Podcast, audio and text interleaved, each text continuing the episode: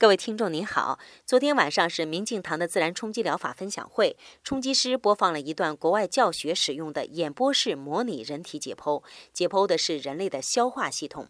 那是一具成年女性尸体，已经经过了防腐处理。暂且不说从口腔一直到切开喉管，直到后来摘下整个内脏系统的这个过程，单说那一具冰冷僵硬的尸体，手术刀一寸寸地切开皮肤，犹如切开一个干瘪的橙子一般。我突然觉得，那个没有了气息的人体，真的就是一具只有腐肉的皮囊啊！而当我们还有气息，还可以思考时，为了满足这具躯壳所做的无限幻想和努力，是那样执着的不可放弃。似乎满足了这副皮囊的欲求，才是唯一的真相。所以，认识自己的本来面目还是需要的。今天您回复“身体”两个字，给您看一篇文章。